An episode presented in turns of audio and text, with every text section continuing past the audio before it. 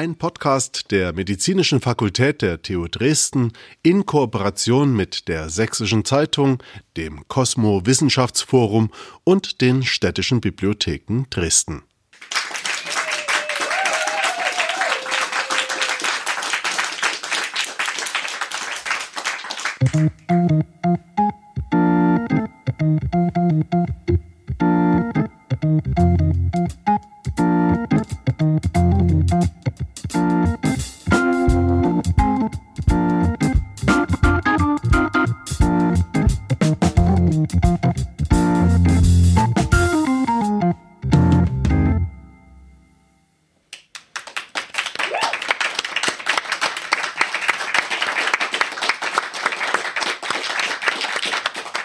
Hallo und herzlich willkommen zur heutigen Ausgabe von You Ask We Explain mit dem Thema Einmal um die Welt für einen neuen Blick auf die Krebstherapie. Mein Name ist Jonas Steinhäuser, ich bin Medizinstudent an der Medizinischen Fakultät der TU Dresden und habe heute als Gast bei mir Anna Pötsch.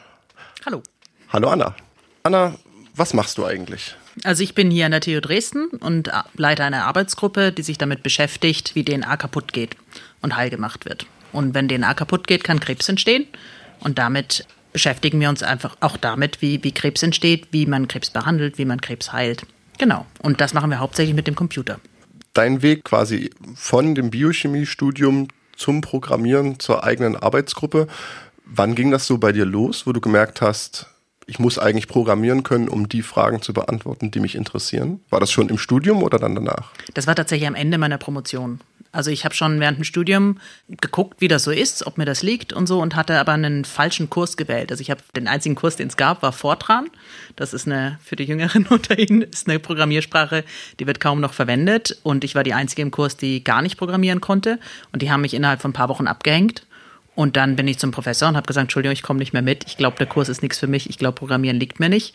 Und dann hatte ich das abgehakt. Und dann habe ich eigentlich erst am Ende der Promotion, wo ich angefangen habe, mit einer anderen Programmiersprache zu spielen, einfach nur um normale Statistiken zu machen, habe ich gemerkt, oh, das ist ja doch einfach einfacher, als ich dachte.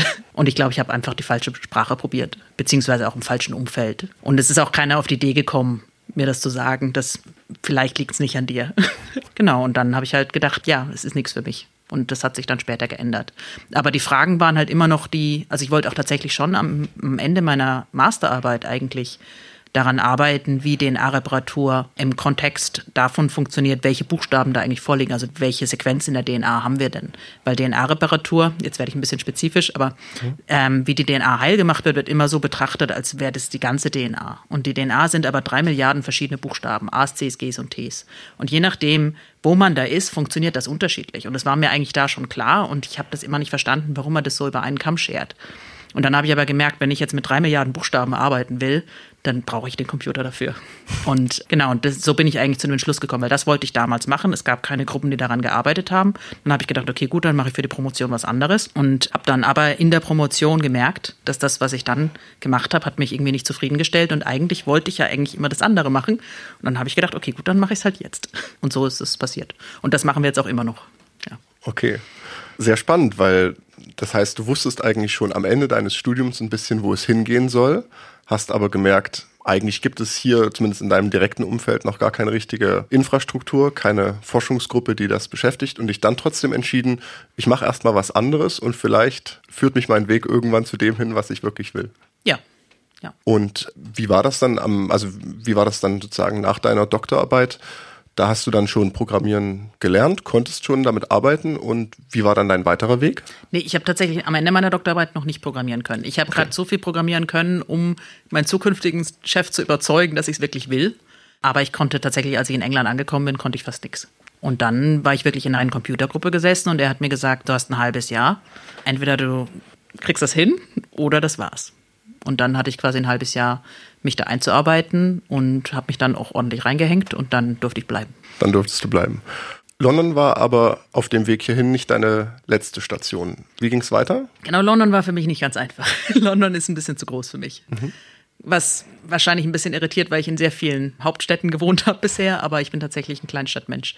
Genau, und deshalb bin ich auch von London aus die gleiche Gruppe hatte quasi eine Teilgruppe auf Okinawa. Das ist die ganz südliche Insel von Japan in den Tropen.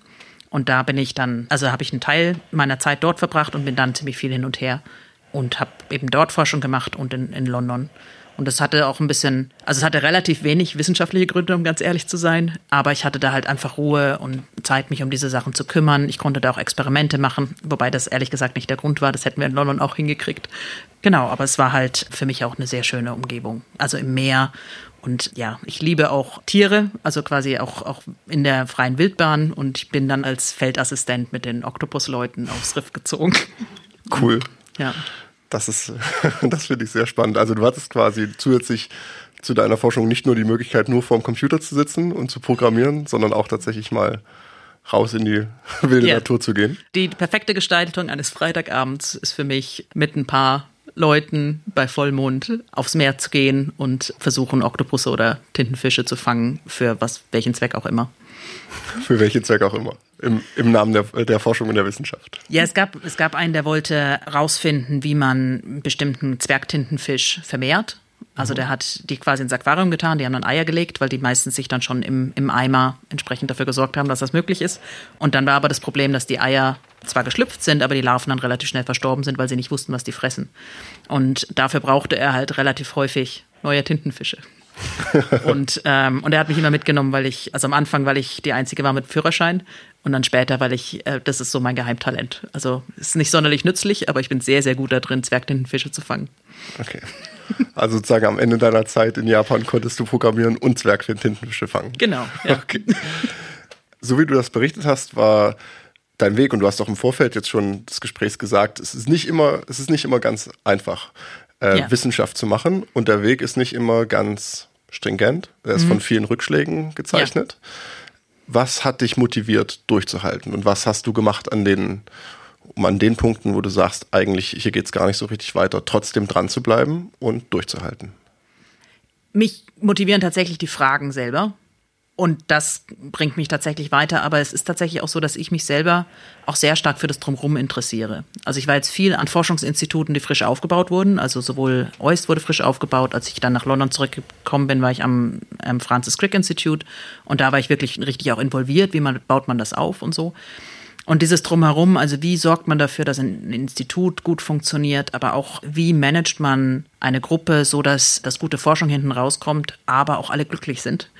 Und diese Fragen interessieren mich sehr stark. Daher wollte ich tatsächlich auch immer eine Gruppe leiten. Also es ist auch tatsächlich dieses Leute zu prägen, Leute entwickeln zu sehen und, und in die richtige Richtung zu schubsen. Das interessiert mich auch sehr und das, das hält mich auch am Laufen. Daher wollte ich eigentlich auch immer eben diese, diese Rolle haben als Gruppenleiter.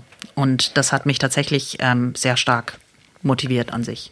Die Forschung auch und die Fragen, da gehe ich richtig drin auf. Tatsächlich das Handwerkliche an sich, das jetzt anzuwenden, fand ich tatsächlich nie so furchtbar spannend. Okay. ja. Das ist ja sehr spannend, weil ich glaube, viele junge Wissenschaftlerinnen und Wissenschaftler fangen ja tatsächlich irgendwie im Labor an und pipettieren oder sie sitzen vorm Computer und programmieren und werten Daten aus. Und bei dir war also schon früh klar, das interessiert dich, du möchtest die Fragen bearbeiten, aber eigentlich geht es dir noch um andere Dinge. Ja, es war eher so, dass mich das, also quasi das Handwerkliche, dafür habe ich mich motiviert, weil das bringt mich ja zu den nächsten Fragen. Aber es waren tatsächlich die Fragen, die mich motivieren. Und das Handwerkliche ist tatsächlich teilweise das, wo ich mich, wo ich dann durchaus auch durchhalten musste. Und ich habe auch schon immer währenddessen andere Sachen gemacht. Also erstmal hatte ich auch immer ein relativ intensives Privatleben. Also ich hatte immer irgendwo eine Gruppe, ob das jetzt ein Chor war oder eben in Konstanz die Rettungstaucher, die, wo ich halt wirklich auch was anderes hatte neben der Wissenschaft. Und in, in Heidelberg hatte ich, also am DKFZ, war ich Doktorandenvertreter. Das heißt, ich hatte auch diese ganzen organisatorischen Sachen so nebenbei. Das ist mir dann schon auch wichtig. Das gibt mir dann halt auch wirklich so, ein, so eine zweite, zweite Standbein, das mir auch so ein bisschen zeigt, wofür ich das mache. Und ich meine, natürlich. Ähm,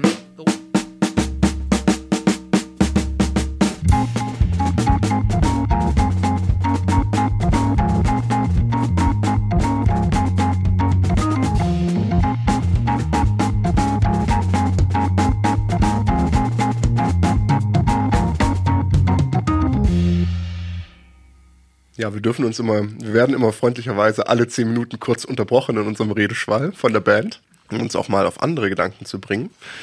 Ich möchte trotzdem nochmal daran anknüpfen, Wissenschaftlerin oder Wissenschaftler zu sein. Das ist ja, glaube ich, etwas, was in aller Munde ist, wo jeder irgendeine Vorstellung davon hat. was das bedeutet. Aber wenn man sich jetzt so mit dir unterhält, merkt man, das ist eigentlich gar nicht so klar. Es ist nicht, ich stehe im Labor und mache die ganze Zeit irgendwelche Sachen. Magst du vielleicht ein bisschen einen Einblick geben darin, wie dein Alltag jetzt als mhm. Wissenschaftlerin, auch als Arbeitsgruppenleiterin aussieht und wie sich das im Verlauf deiner Karriere verändert hat? Ja, also erstmal, es hat sich sehr verändert. Also es ist jetzt gänzlich anders. Also wenn ich jetzt zum Beispiel heute den Tag durchgehe, dann ging der los mit einem Zoom-Seminar da hat jemand, ich glaube, der sitzt in Berlin, vorgetragen, als Teil eines Großkonsortiums. Es hat eine Stunde gedauert. Dann bin ich ins Büro gegangen. Da hatte ich dann ein, mein erstes Meeting mit einer Doktorandin, wo wir eine Stunde lang ihr Projekt durchgesprochen haben, beziehungsweise einen Vortrag, den sie nächste Woche halten muss. Dann bin ich Mittagessen gegangen und dann ging der Nachmittag mit Meetings weiter. Und das sind halt immer eins zu eins Meetings mit der Gruppe. Jetzt hatten wir heute auch ein Meeting mit quasi vier Leuten, die an einem ähnlichen Projekt arbeiten, wo wir dann so durchgehen. Dann hatte ich ein Meeting mit der IT-Infrastruktur, weil wir Sachen von der einen Seite des Campus auf den anderen Campus umziehen müssen, planen halt, wie wir das machen können. Genau. Und es sind so, das ist so ein Standardtag. Dazwischen sind immer ein paar Lücken, um E-Mails zu beantworten. Ich schreibe gerade Gutachten für bestimmte Forschungsgelder. Und nebenbei mache ich noch so ein bisschen Programmieren von was für ein Projekt, wo der Doktorand noch nicht so weit ist, es selber zu machen.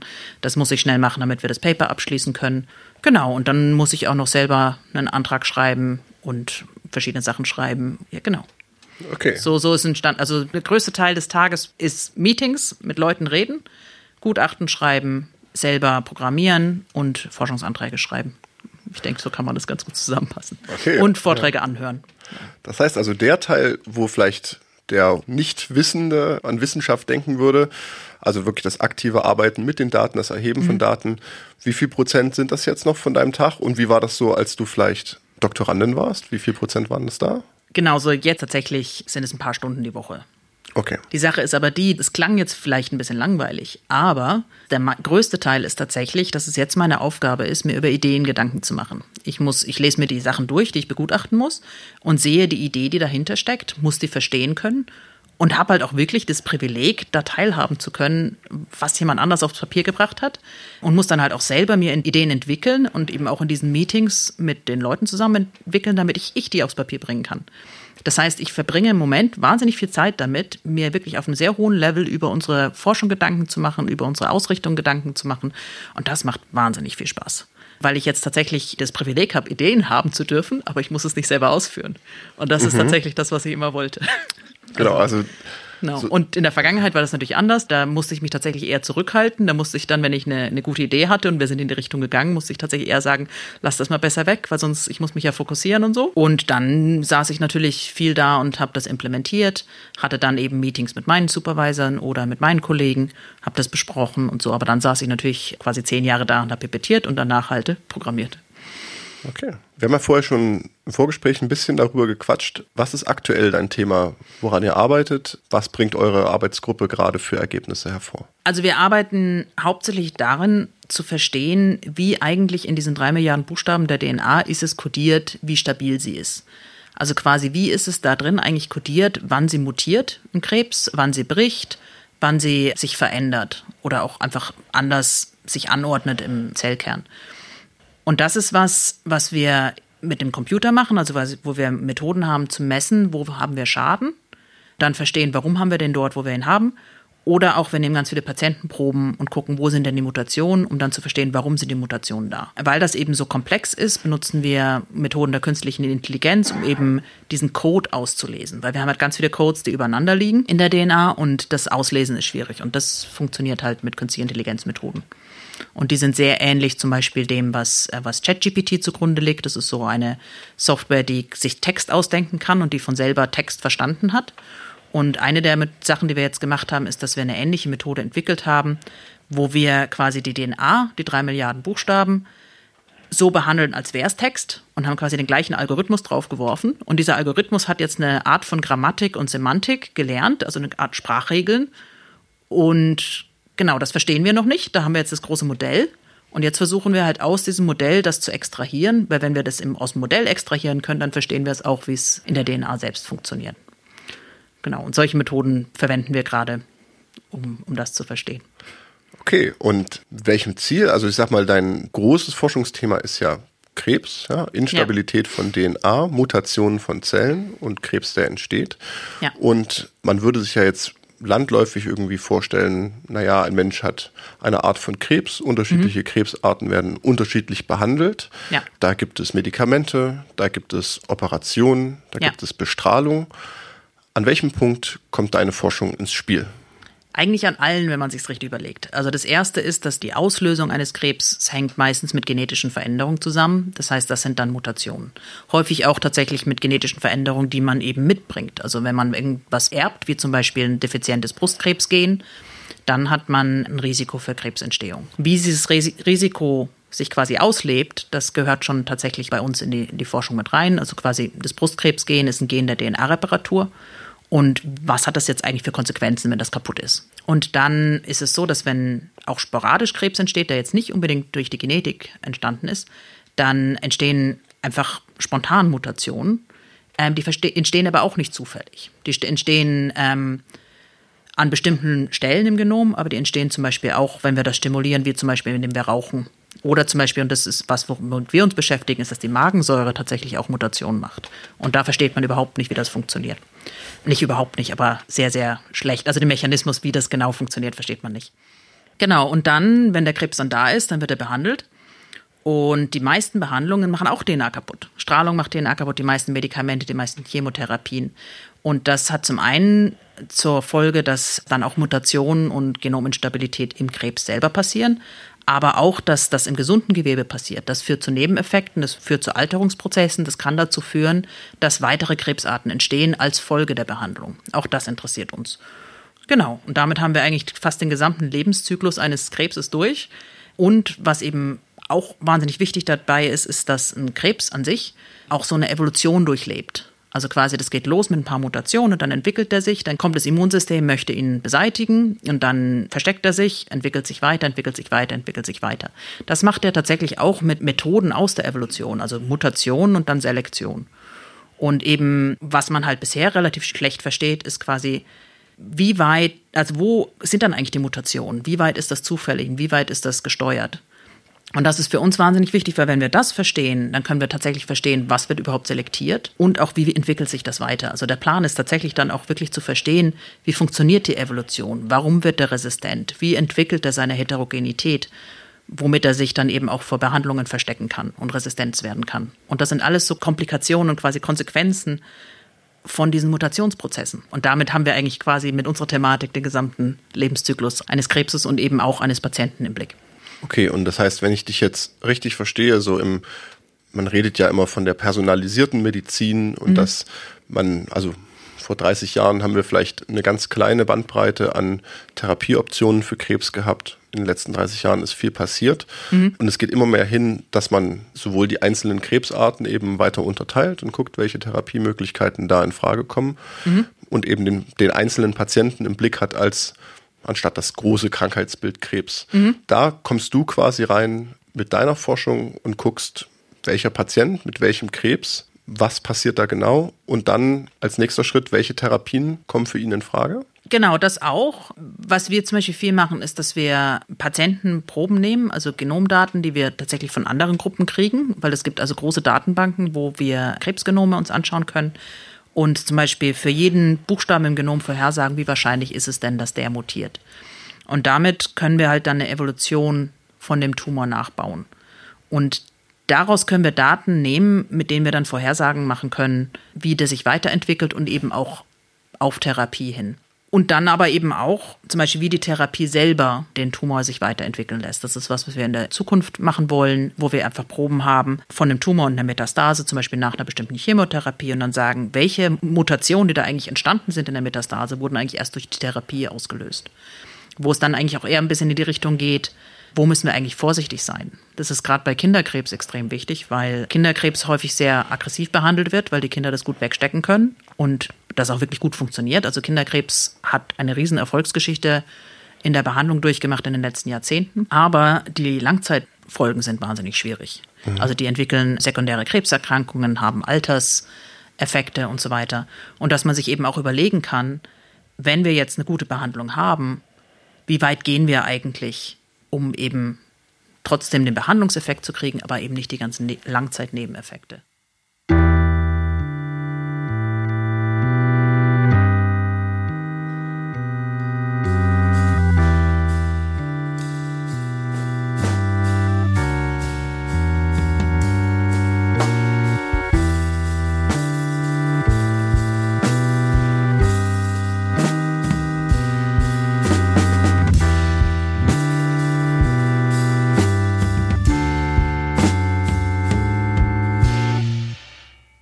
Ich möchte den Bogen noch mal ein bisschen zurückspannen, mhm. weil was ich jetzt total spüre und total merke im Gespräch mit dir ist, wie komplex und tiefgehend deine Forschung ist und wie sehr man sich da eigentlich auch im Detail verlieren kann und ich zwar mit einem medizinischen Hintergrund, aber letztendlich, was das Thema angeht, auch kein Experte, total überrascht bin, ja, wie komplex und wie hochspezialisiert deine Forschung ist. Wenn wir jetzt nochmal an die Anna im Masterstudium Biochemie mhm. denken. Du hast gesagt, diese Fragen haben dich schon früh beschäftigt. Mhm. Aber was war damals dein Gedanke, was dich motiviert hat, loszulegen? Und wie war quasi dein Weg von deinem allgemeinen Gefühl, mich interessiert das mit den vier Buchstaben zu, ich entwickle eine Semantik und Grammatik von Tumoren? Ui, das sind eine Menge Fragen auf einmal. Ja. Es war tatsächlich so, dass ich ganz am Anfang vom Studium wirklich DNA-Reparatur einfach faszinierend fand, weil DNA-Reparatur so komplex ist und wirklich mit allen anderen Prozessen rund um die DNA, aber auch in der Zelle und so weiter kommuniziert, dass mich einfach die Komplexität an sich sehr gereizt hat und auch einfach, dass ich irgendwie den Eindruck gewonnen habe, das ist einfach nicht vernünftig verstanden. Und dann wollte ich das aber auch immer mit einer Ausrichtung Richtung Krebs machen was jetzt inzwischen mit dem Teil der DNA-Reparatur, den ich da gearbeitet habe, ist jetzt ein wirklich Kernteil der Krebsforschung. Damals war das tatsächlich nicht so. Damals war das tatsächlich eine, irgendwie sowas Obskures von den Biochemikern. Ähm, und ich habe tatsächlich nur eine Gruppe gefunden, die das mit einer Krebsausrichtung gemacht hat und die war eben in Japan. Und dann bin ich dahin und genau, und so hat sich das entwickelt. Aber ich weiß auch noch eben, dass mein Mentor damals gesagt hat, du Anna, da gibt's noch andere Sachen als DNA-Reparatur. Und das war eben auch das, weswegen ich in der Promotion dann was anderes gemacht habe aber dann halt auch festgestellt habe, nee, das hat mich wirklich interessiert. Und das war nicht nur, weil das das Einzige ist, womit ich so quasi konfrontiert war. Genau, was war die zweite Frage? Also ich würde da gleich dran anknüpfen, weil ja. das war dann, wäre so ein bisschen meine Frage gewesen, was hat dich dann ins Ausland geführt und wie wäre das heute für Nachwuchswissenschaftlerinnen und Nachwuchswissenschaftler? Du musstest damals ins Ausland gehen, weil es gab niemanden, der das gemacht hat, was du cool fandest, was du gerne erforschen wolltest. Würdest du sagen, das ist auch immer noch so, wenn jemand so Karriere machen möchte, wie du es gemacht hast, Arbeitsgruppenleiterin werden möchte, muss man dazu noch ins Ausland gehen oder also dafür muss man nicht, das würde ich nicht sagen. Aber was ich für wahnsinnig wichtig halte für, für jeden in dieser Art von Position, dass man sich halt immer wieder neu stimulieren muss, also mit neuen Blickwinkeln auf verschiedene Dinge. Das kann man über viele verschiedene Sachen kriegen. Das geht natürlich relativ leicht, wenn man ins Ausland geht, weil da einfach in bestimmten Ländern Menschen anders ticken. Und damit wird man automatisch anders mit der Thematik konfrontiert. Und auch einfach die Herangehensweise an Wissenschaft ist anders. Die Herangehensweise, wie man miteinander arbeitet, wie man jemand, wie man gemanagt wird und managt. Führungskräfte verhalten sich anders und so weiter. Das heißt, auch wenn jemand jetzt zum Beispiel aus dem Ausland zurückkommt, kann ich fast ein bisschen davon ausgehen, dass diese Person eine gewisse Reife dadurch entwickelt hat. Jetzt ist es natürlich auch so, dass das ist jetzt wirklich dann auch familienfeindlich, wenn man sagt, jeder muss jetzt unbedingt. Man kann das auch durchaus anders kriegen, indem man einfach auch innerhalb der deutschen Forschungslandschaft zum Beispiel auch Institute wechselt, die einfach einen anderen Charakter haben. Also zum Beispiel Max-Planck-Institut hat eine ganz andere Herangehensweise als jetzt zum Beispiel Deutsches Krebsforschungszentrum. Das sind einfach ganz andere Art von Institutstypen. Und eben indem man auch Felder wechselt. Also allein der Wechsel von der biochemischen Herangehensweise, jetzt stecke ich inzwischen wirklich tief in der Informatik drin, das ist eine ganz andere Herangehensweise an die Thematik. Heute hatte ich ein Meeting auch, wo ich mit Physikern gesprochen habe und ich muss ganz ehrlich sagen, das war ganz schön anspruchsvoll für mich auch, weil die, und gar nicht, weil die Thematik an sich so komplex ist, sondern einfach, weil die Leute anders denken, anders an die Thematik rangehen. Und das kann man tatsächlich in der richtigen Umgebung auf viele verschiedene Art und Weisen kriegen. Also da muss man jetzt nicht unbedingt ins Ausland gehen. Aber es ist tatsächlich teilweise im Ausland, wenn man ins Ausland geht, einfacher zu kriegen, weil man kriegt es quasi gratis gleich mit. Und hast du den Eindruck, dass das Skillset, was jetzt von jungen Wissenschaftlerinnen und Wissenschaftlern verlangt wird, sich verändert hat, verbreitert hat? Also wie gesagt, im Biochemiestudium da denke ich jetzt ganz naiv ans Pipettieren im Labor und Substanz A und Substanz B machen Substanz C und Mal klappt das, mal klappt das nicht so gut. Und jetzt bist du ja, genau, wild am Programmieren, sitzt am Computer. Was brauchen junge Wissenschaftlerinnen und Wissenschaftler heute, um erfolgreich zu sein in ihrer Forschung? Also Forschung bewegt sich immer schneller. Auch einfach, weil mehr und mehr Leute da drin stecken und einfach, weil das Tempo angezogen hat. Das heißt, was wirklich wichtig ist, ist eine, eine, geistige Flexibilität, dass einfach Sachen sich weiterentwickeln. Das heißt, man kann sich jetzt nicht unbedingt ausruhen darauf, dass man mehrere Jahre an einem kleinen Detail von irgendeinem biochemischen Pathway arbeitet. Und das ist natürlich ziemlich hart für die junge Generation auch, einfach da mitzuhalten. Das läuft tatsächlich darüber, dass man halt wirklich lernt, die Informationen zu filtern, die Informationen zu bekommen, auszublenden, was ich jetzt nicht brauche und, und sich darauf zu fokussieren, was ich jetzt wirklich brauche. Und dadurch muss man halt auch wirklich sich mit den ganzen technischen Entwicklungen auseinandersetzen, dass man einfach diese ganzen Hilfen von diesen Tools, die es jetzt so gibt, auch wirklich nutzen kann. Was jetzt zum Beispiel für die meisten Wissenschaftler gar nicht unbedingt so wichtig ist, und das hat sich jetzt vor ganz kurzem geändert, ist Programmieren lernen zum Beispiel. Programmieren lernen hätte ich jetzt von den, wären wir hier von einem Jahr gesessen, hätte ich gesagt, ja, lernt Programmieren, entweder R oder Python, sodass ihr da einen Einblick habt. Aber wir sind jetzt tatsächlich an dem Punkt, wo diese Sprachmodelle, also ChatGPT und so weiter, einem das abnehmen können. Aber was man jetzt lernen muss, ist, dass man mit diesen Tools sprechen kann, dass die einem, dass man denen sagen kann, was man wirklich will und dass man einschätzen kann, was man rauskriegt. Und das ist tatsächlich fast sogar noch schwieriger, wenn man muss tatsächlich das ganze Prinzip des Programmierens lernen ohne wirklich programmieren zu lernen, damit man eben dann auch das kriegt, was man, was man braucht und das auch einschätzen kann, dass das jetzt auch stimmt. Und damit muss man eigentlich jetzt einfach wirklich auch lernen, wie stelle ich eigentlich Fragen und wie interpretiere ich, was hinten rauskommt. Und das ist eigentlich wirklich das Wichtigste. Und da sehe ich auch, dass, dass damit viele halt auch wirklich kämpfen. Also wenn die dann ja. quasi Ergebnisse kriegen, wie schätze ich diese Ergebnisse ein? Wie eigentlich entwickle ich die neue Frage, um dann weitermachen zu können? Und das ist ja letztendlich eigentlich ein Kernelement von Wissenschaft. Also mhm. wie stelle ich die richtigen Fragen? Wie finde ich die richtigen Methoden, um diese Fragen zu beantworten? Bloß jetzt eben im Mikrokosmos künstliche mhm. Intelligenz, Large Language Models, ChatGPT. Mhm. Das finde ich total äh, interessant, weil das ist ja letztendlich Wissenschaft in einem Mikrokosmos, oder? Genau, aber es bringt uns tatsächlich zu der, der ganz alten Wissenschaftsphilosophie, wie stelle ich Fragen und die ursprüngliche wissenschaftliche Methode mit, wie baue ich eine Hypothese, wie verifiziere ich, wie falsifiziere ich. Und da müssen wir uns wirklich deutlich stärker wieder darauf fokussieren, einfach um nicht den Überblick zu verlieren und einfach um eine Linie drin zu haben. Ja. Okay. Hast du manchmal gezweifelt? Gab es Momente in deiner Karriere, ich weiß, als Wissenschaftler, als Wissenschaftlerin hat man es nicht leicht. Viele Dinge werden abgelehnt, man schreibt viele Anträge. Man hat ja ein bisschen gemerkt in deinem Alltag, da es wird viel geschrieben und ja. wo viel geschrieben und beantragt wird, wird auch viel abgelehnt. Das ist gar kein ja. Urteil über die Qualität der eigenen Arbeit immer, mhm. sondern Alltag. Fiel dir das immer leicht damit umzugehen? Wie ist es jetzt im Vergleich zu früher? Und gab es auch mal einen Moment, wo du gesagt hast, vielleicht ist das alles hier gar nichts mehr für mich? Also ich muss sagen, ich habe mich, glaube ich, in jedem Institut in Zentraleuropa beworben, weil ich am Ende meiner Zeit in London meine wichtigste wissenschaftliche Arbeit hing fest, weil ja einfach im Gutachterprozess. Und die wurde nach zwei Runden Gutachten, also quasi nachdem wir schon in fast ein Jahr das bei den Journalen hatten, abgelehnt. Und dann hatte ich tatsächlich ein Problem, weil ich wollte zurück und hatte halt die Publikationsleistung noch nicht von meiner Zeit in London. Und dann habe ich die Stellen einfach alle nicht gekriegt. Ich habe ein paar Mal interviewt und so. Nee, eigentlich in dem, zu dem Zeitpunkt tatsächlich noch nicht mal das. Und dann habe ich schon ein bisschen gezweifelt. Also dann habe ich diese Stelle in, in Wien angenommen, die noch keine Gruppenleiterstelle waren, war. Und da habe ich in dem Rahmen, habe ich mir dann auch Böhringer Ingelheim in Wien mal genauer angeguckt, weil ich da halt auch Leute kannte von der Onkologie. Aber eigentlich war mir relativ klar, dass ich jetzt nicht in einer Pharmafirma arbeiten wollte. Aber mir war schon auch klar, dass ich eventuell irgendwann dann auch nicht mehr unbedingt die Wahl habe. Genau, aber dann habe ich eben diese andere Stelle in Wien angenommen am Kinderkrebs, in einem Kinderkrebsforschungsinstitut. Und dann habe ich mich eben von da aus wieder weiter beworben. Und dann habe ich auch total meine Strategie geändert.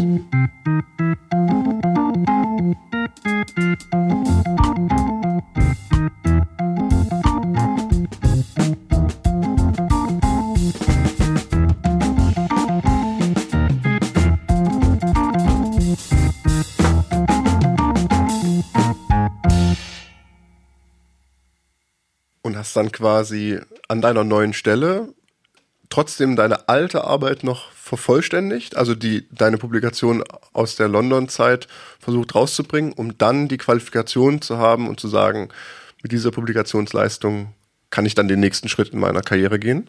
Ich glaube, die kam dann, also die Studie kam dann schon raus, bevor ich da wirklich angefangen habe. Aber ich habe dann natürlich die Arbeit generell noch weitergeführt. Es hat ja auch thematisch dort gepasst. Genau, und dann habe ich mich nicht mehr einfach ins Blaue beworben, sondern ich habe mich tatsächlich selber eingeladen an zwei Orten und beim zweiten hat es geklappt.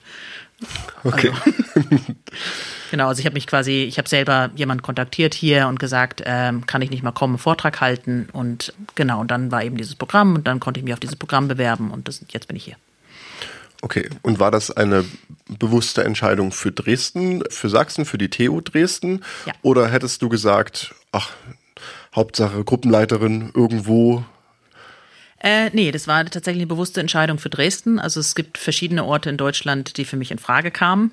Und das hat alles auch was mit viel drumherum zu tun, also auch wirklich die Größe der Stadt und so weiter. Also ich bin jetzt kein Typ, der wirklich nach Frankfurt passt zum Beispiel. Und Dresden, ich wollte tatsächlich hier schon studieren, das hätte ich vorhin gar nicht gesagt. Ich habe mich hier beworben, 2002, im Jahr der Flut, und bin nicht reingekommen. Ich weiß auch nach wie vor nicht, was da passiert ist, weil anscheinend waren die Studienplätze alle nicht besetzt zum Schluss und bin dann deshalb nach Konstanz. Aber ich wollte tatsächlich nach Dresden. Ich wollte auch tatsächlich Biologie studieren in Dresden.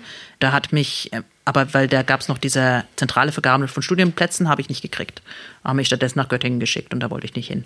Genau, und deshalb bin ich in Konstanz gelandet, aber eigentlich wollte ich schon nach Dresden. Und seitdem war ich auch nie da. Also ich habe die Frauenkirche noch in, in, Trümmern gesehen.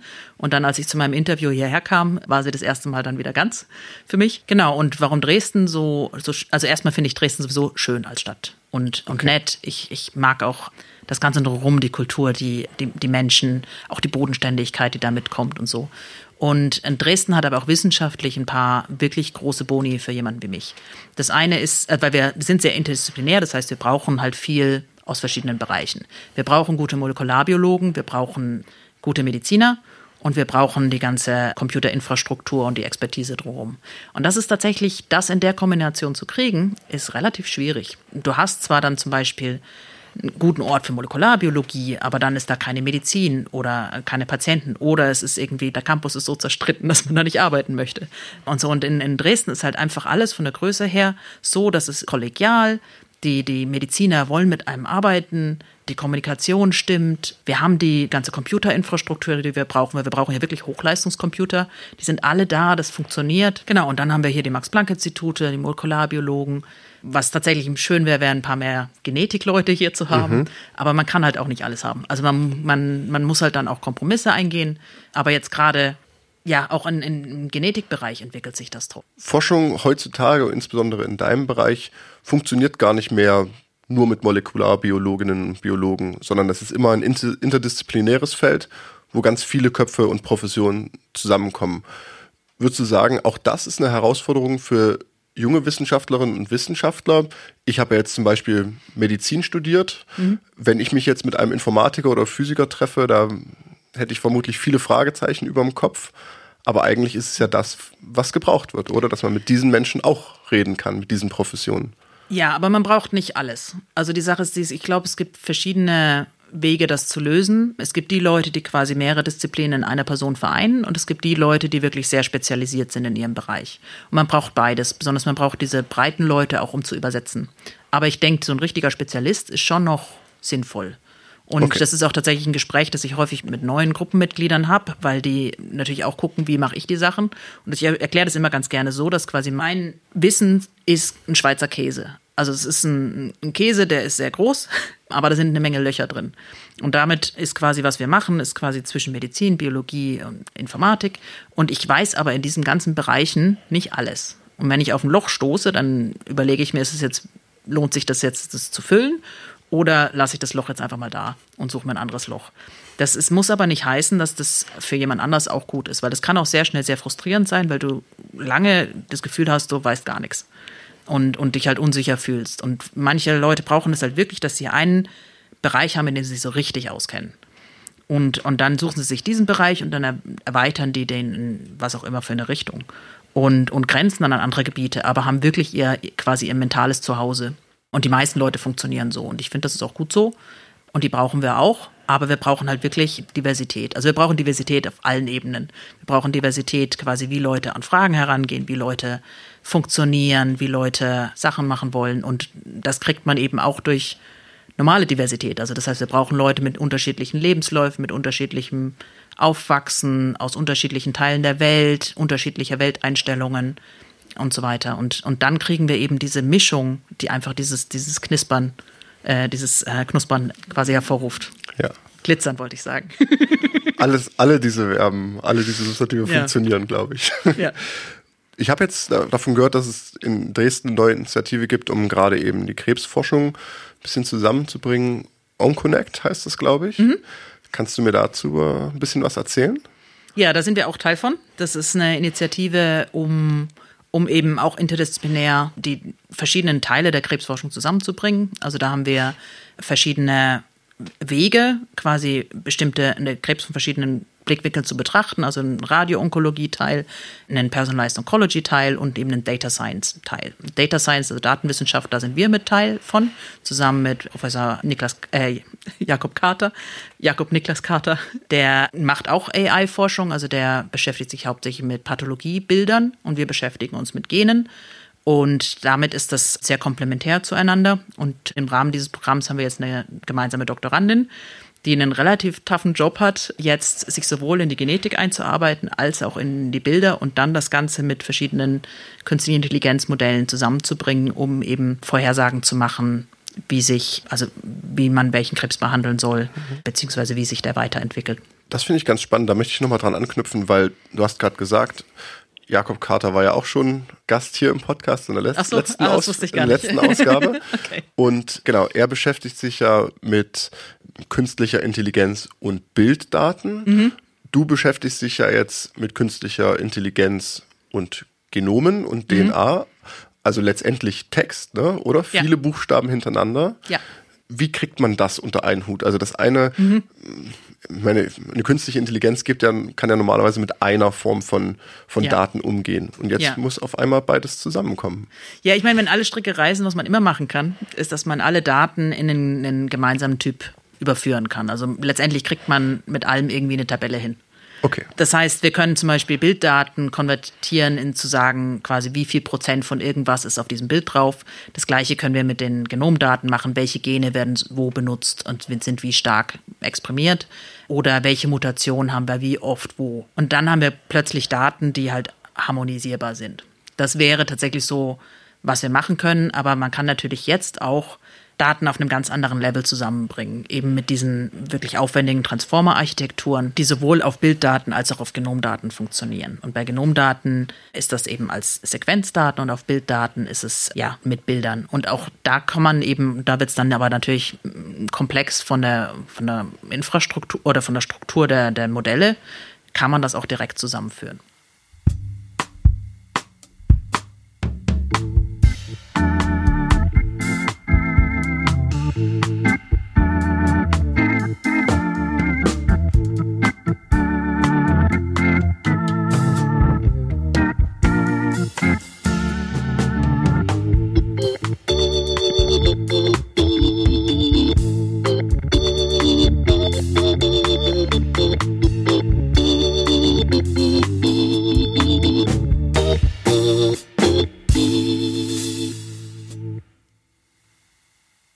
Diese ganzen Daten zu gewinnen, zu generieren, zu bekommen, das ist ja, glaube ich, nichts, was ein Standort alleine leisten kann. Habt ihr da internationale Kooperationen? Profitierst du von deiner Auslandserfahrung durch Netzwerke, die du geknüpft hast, um an diese Daten zu kommen, um neuronale Netze, um eine künstliche Intelligenz zu trainieren? Und wie wichtig ist quasi dieser Aspekt des Networkings, des Vernetzens, sowohl in Deutschland, auch innerhalb eines Standorts, ne, nur in Dresden mit unterschiedlichen Professionen, aber eben auch weltweit. Wie wichtig ist das? Ja, es kommt ein bisschen immer auf die Fragestellung an. Also wir haben so ein paar Fragestellungen, wo wir wirklich eine ganze Menge Daten brauchen von verschiedensten Patienten. Und da kriegen wir die Daten tatsächlich aus internationalen Datenbanken. Also es gibt wirklich Zehntausende an Krebsgenomen, die ähm, international verwendet werden können. Man braucht die auch deshalb international, weil man natürlich auch, wenn man Schlussfolgerungen daraus trifft, möchte man ja auch, dass das weltweit zutrifft. Wenn ich jetzt alle Genomdaten aus Dresden kriegen würde, dann weiß ich quasi, wie das in dem Genom von einem Sachsen funktioniert, aber nicht unbedingt, das trifft dann nicht unbedingt zu auf einen Südvietnamesen. Und das ist natürlich, natürlich auch wichtig, weil wir die Forschung natürlich auch so gestalten wollen, dass wir eben nicht diese Inbalancen, die wir sowieso in der Medizin schon haben, noch weiter treiben. Genau, aber das sind halt diese Fragestellungen und dann gibt's aber spezialisiertere Fragestellungen, wo wir dann doch wirklich ganz gezielt Daten brauchen. Und da gibt's äh, verschiedenste Netzwerke, also internationaler Natur, aber jetzt besonders unsere größeren Netzwerke sind tatsächlich national. Also wir sind Teile der Dekade gegen Krebs, wo es ganz klar darum geht, Heterogenität und Resistenz in Sarkomen besonders zu untersuchen und da eben ganz viele verschiedene Datentypen für eine kleinere Anzahl an Patienten zu generieren, damit man wirklich tief die, die Entwicklung der Tumore versteht. Ähm, das ist hauptsächlich eben mit Gruppen in Dresden, aber auch in Heidelberg und in ähm, Köln und München und auch einer in Berlin. Genau, also das sind dann solche Arten von nationalen Netzwerken. Und jetzt haben wir aber auch wirklich in Dresden ganz gezielt Kollaborationen, wo wir dann auch ganz flexibel sagen können, okay, wir wollen jetzt genau diesen Tumor untersuchen. Da werden dann Organoide gemacht. Das sind so quasi kleine Tumore, die da aus diesem Tumor gezüchtet werden. Und da können wir dann aber auch wirklich sagen, wir möchten den jetzt so und so behandeln, wir möchten damit jetzt das und das machen. Und da messen wir zum Beispiel jetzt, welcher DNA-Schaden passiert von einer bestimmten Chemotherapie. Und dann können wir aber auch wirklich sagen, oh, könnt ihr bitte das mal machen, könnt ihr bitte das mal machen, weil die Daten möchten wir haben und so. Und das, wenn diese Kommunikation funktioniert, dann ist es halt sehr, sehr, ja, dann führt das wirklich zu, zu Ergebnissen. Und da können wir jetzt eben die Daten aus den internationalen Datenbanken nehmen und das dann auch alles miteinander integrieren. Und so braucht man einfach alles. Also man braucht die kurzen Wege und die guten Kollaborationen vor Ort und man braucht aber auch die nationalen Kollaborationen und dann braucht man die großen internationalen Datenbanken einfach, um dann die großen Datenmengen zu bekommen. Okay. Das heißt, was ich aus, aus der Antwort bei dir schon raushöre, dass ja innerhalb von Deutschland die Vernetzung eigentlich schon gut, gut klappt. Du hast ja Erfahrungen aus quasi aus England, Japan mhm. und Österreich, richtig? Mhm. Fehlt noch was in der Liste von? Äh, Nee. Das reicht ja, ja auch, ne? Ja, also, ja. Das heißt, du hast schon ganz viele, auch unterschiedliche Forschungssysteme kennengelernt mhm. und bist jetzt Arbeitsgruppenleiterin in dem deutschen, der deutschen Forschungsinfrastruktur. Mhm. Was ist so dein Eindruck, was können wir, also was funktioniert hier besonders gut, vielleicht mhm. um die positiven Sachen zu sagen, mhm. aber auch, was können wir von anderen Ländern, die hochqualitative Forschung machen, was können wir da lernen? Hm. Also was richtig gut funktioniert, ist wirklich die Kommunikation, also wirklich auch die direkte Kommunikation. Das ist auch, was ich wirklich auch schätze. Also ich arbeite sehr stark mit ähm, Daniel Stange zusammen, der ist äh, Chirurg für gastrointestinale Erkrankungen. Der hat viel zu tun, weil er den größten Teil seines Tages im OP steht. Das heißt, der wird einfach ganz klar kommuniziert. So, so machen wir das, dann machen wir das und gut ist. Typisch Chirurg. Äh, so, ja oder nein, okay, gut, wir gehen vorwärts.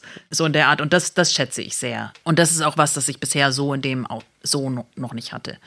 Was in Deutschland tatsächlich für, für Leute wie mich ein Dilemma ist, ist, dass ich auf der einen Seite tatsächlich wirklich für Datenschutz und so weiter, das finde ich wichtig, das finde ich toll, besonders auch in der jetzigen Zeit. Und das ist, das ist wirklich wichtig, dass man das beschützt. Aber es hat zum Beispiel auch zur Konsequenz, jetzt gerade auch in der Zeit der Covid-Forschung, da war ich auch mit dabei, da waren eigentlich alle Krebsgenomiker in Deutschland auch mit involviert in gewisser Weise, dass wir halt die Daten nicht tauschen können zwischen den Unikliniken. Das heißt, das sind eigentlich, also meistens wollen die Patienten eigentlich, dass wir daraus Erkenntnisse gewinnen und sie möchten eigentlich, dass wir die Daten tauschen können. Aber dann dürfen wir das halt nicht. Und das ist tatsächlich ein Problem, um jetzt eben große Datenmengen in Deutschland selber zu generieren, die dann zur, der Forschung zur Verfügung stehen. Einfach weil, weil der Datenschutz einfach uns, uns Hürden in den Weg läuft, legt, die eigentlich keiner will. Also die, das wollen die Patienten nicht, das wollen eigentlich die, die Leute, von denen die Daten kommen, wollen das nicht. Aber das macht uns halt die, die Arbeit schwer. Und ich habe da auch keine goldene Lösung für. Aber ich denke, dass man halt im akademischen Bereich halt wirklich sich Sachen überlegen muss, dass man halt wirklich dann halt auch sagt, das ist jetzt ja auch nicht eine große Firma, dass wir das auf die andere Seite der Welt schicken und das jetzt für irgendwas benutzen. Wir geben ja eh unsere ganzen Daten, Google und, und Co. relativ freiwillig. Aber eben die lokalen Unikliniken können halt nicht unbedingt mit der Datenforschung machen, wie die Patienten das eigentlich selber wollen. Und das ist tatsächlich ein, einer der großen Standortnachteile Deutschlands für die Art von Forschung. Weil das zum Beispiel jetzt in England, also ich denke, also UK Biobank ist ja vielleicht so ein Begriff, ja. der da fallen würde, wo das besser funktioniert? Also ich glaube, die Datenschutzregeln in England sind tatsächlich ähnlich strikt, aber die UK Biobank ist halt einfach so ein Großprojekt, wo halt einfach der, der Wellcome Trust und, und eine ganze Menge andere Organisationen einfach eine richtig Menge Geld in die Hand genommen haben und gesagt, okay, wir bauen das jetzt auf. Okay. Und ich meine, das wäre jetzt natürlich auch was, was in Deutschland möglich wäre, dass einfach wirklich sich alle möglichen Funding-Organisationen zusammentun und sagen, wir machen das jetzt. Ich meine, die UK Biobank, ich glaube, ich habe letztens eine Zahl gesehen, irgendwie 50 Millionen, die da reingeflossen sind. Das ist natürlich auch ordentlich Geld. Das heißt, das wäre sozusagen was, was äh, Deutschland lernen könnte davon, mehr Geld in die Hand zu nehmen, um quasi eine zentrale Lösung aufzubauen und sowas, um sowas dann eben zu verhindern, dass einzelne Unikliniken, einzelne Standorte aufgrund von datenschutzrechtlichen Bedenken oder anderen Problemen lieber zurückhaltend sind. Da muss man sich schon auch überlegen, ob das jetzt die effizienteste Methode ist, ne, was Zweites aufzubauen. Weil ich meine, die UK Biobank ist eine tolle Sache und da können jetzt viele von profitieren. Ob wir das jetzt alles gleich nachbauen müssen, ist noch eine andere Frage. Ich glaube, wenn man jetzt wirklich Kosten-Nutzen rechnet, ist tatsächlich die Digitalisierung das, was uns jetzt am weitesten bringen würde. Dass man auch einfach sagt, man hat die Patientenakten digital, man kann die sammeln, man hat entsprechend das auch organisiert, was man benutzen darf, was man nicht benutzen darf, dass man das teilen darf, dass man das teilen kann, technisch und so einfach wirklich die, die Infrastruktur aufzubauen, dass die Digitalisierung in der medizinischen Forschung vernünftig funktioniert und so weiter. Das würde uns momentan, glaube ich, richtig, richtig weit bringen. Also da würdest du sagen, weil das sind ja Daten, die wir schon im klinischen Kontext erheben. Wenn jemand im Krankenhaus ist ne, und Tests gemacht werden, ja. landen die dann in einem Krankenhausinformationssystem, sind dort auch sicherlich datenschutzrechtlich gut geschützt, ja. aber sie sind eben nicht, stehen nicht der Forschung zur Verfügung, sind nicht anonymisiert irgendwo zentral gelagert. Das ja. wäre also was, was du dir wünschen würdest. Genau, und auch einfach, dass die Daten aufbereitet werden. Also man muss dann halt schon auch klinische Dokumentare haben, die dann auch wirklich dafür sorgen, dass, dass die Daten gut sind, dass da, dass da alles stimmt, dass jetzt nicht irgendwie Daten falsch drinstehen, weil die, viele Ärzte natürlich auch nicht die Zeit haben, da jetzt wahnsinnig viel Zeit rein zu investieren.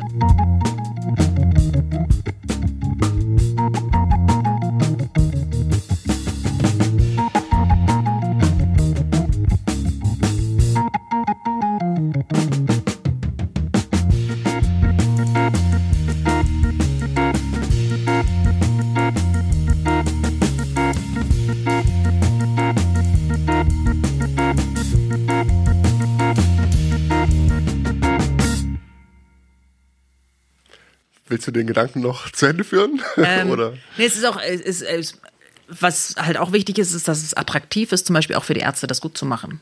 Auch die Dokumentation gut zu machen. Die haben halt eigentlich, die haben wenig Anreiz, sich da jetzt reinzuknien, das gut zu machen, außer wenn sie eben auch wissen, dass damit Leute dann gute Sachen mitmachen können. Und eben auch, dass es Dokumentare gibt, die die Daten aufbereiten und so weiter. Also es ist, man sollte sich wirklich überlegen, quasi, was kann man machen, damit diese Sachen einfach flüssiger funktionieren. Sowohl technischer Natur als auch eben die Anreize bieten, dass sich zum Beispiel auch mehr Ärzte für Forschung interessieren und dann eben auch sehen, wo der Benefit ist, wenn sie wirklich die Daten schön aufbereiten. Okay. Ich habe noch zwei Fragen vorbereitet. Die eine wäre, du bist ja jetzt Arbeitsgruppenleiterin. Ne? Mhm. Ähm, Im wissenschaftlichen Kontext würde man wahrscheinlich sagen, du, du hast es geschafft. Ja, also du hast die Hürde des Studiums genommen, des Bachelors genommen, des Masters genommen, einen PhD gemacht Erfahrung gesammelt und jetzt leitest du deine eigene Arbeitsgruppe. Mhm. Was würdest du jungen Wissenschaftlerinnen und Wissenschaftlern mitgeben, die vielleicht jetzt in einem Masterstudium sind?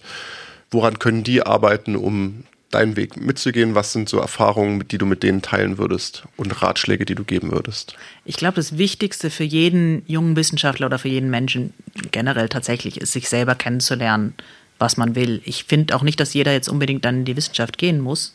Aber was halt wirklich wichtig ist, ist, dass, dass die jungen Wissenschaftler einfach auch sich selber kennenlernen. Was ist ihnen eigentlich wichtig? Was wollen sie? Und, und wo wollen sie eigentlich hin mit ihrem Leben? Weil man doch sehr viel sieht, dass viele sehr spät eben zu dieser Entscheidung kommen.